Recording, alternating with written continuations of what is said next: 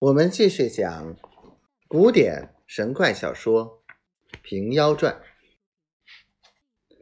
第五回：左瘸儿庙中偷酒，假道士楼下迷花。仇报仇兮冤报冤，冤冤相报往牵缠。请君莫作冤仇想，处处春风自在天。话说这左瘸儿想起自家五体具足，只为一箭之故，做了个瘸子，行动时右长左短，拐来拐去，好不像样。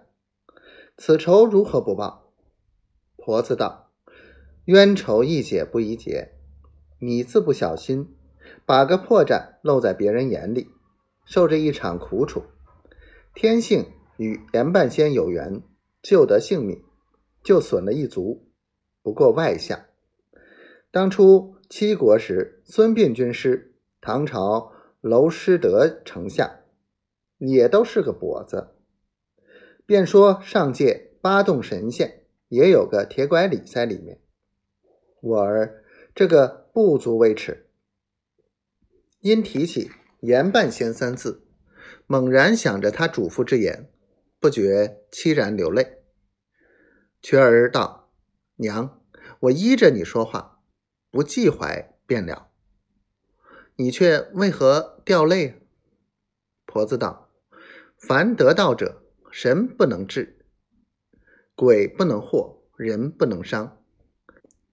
我等身无道术，只是装点人形，患祸于众。”少不得数有尽时，万一此后再有三长两短，终不然靠太医活命。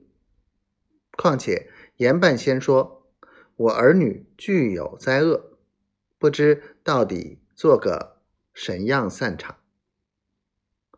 因把半仙劝他寻师访道的一席话细述了一遍，说的两个儿女毛骨悚然。当下婆子便要离却土洞，外出求道。瘸儿妹儿都愿跟随。三个商量道：“打哪一路去好？”瘸儿道：“只有东京汴州，乃当今皇帝建都之地，花锦世界，人烟凑集，多有一人在彼。”婆子道：“这般繁华去处，怕你们心神不定。”惹出什么是非来？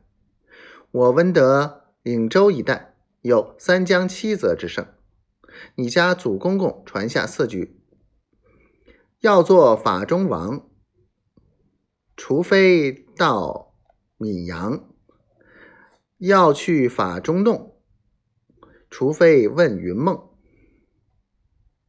云梦是两个泽名，万山连绕，闻得其中有个白云洞。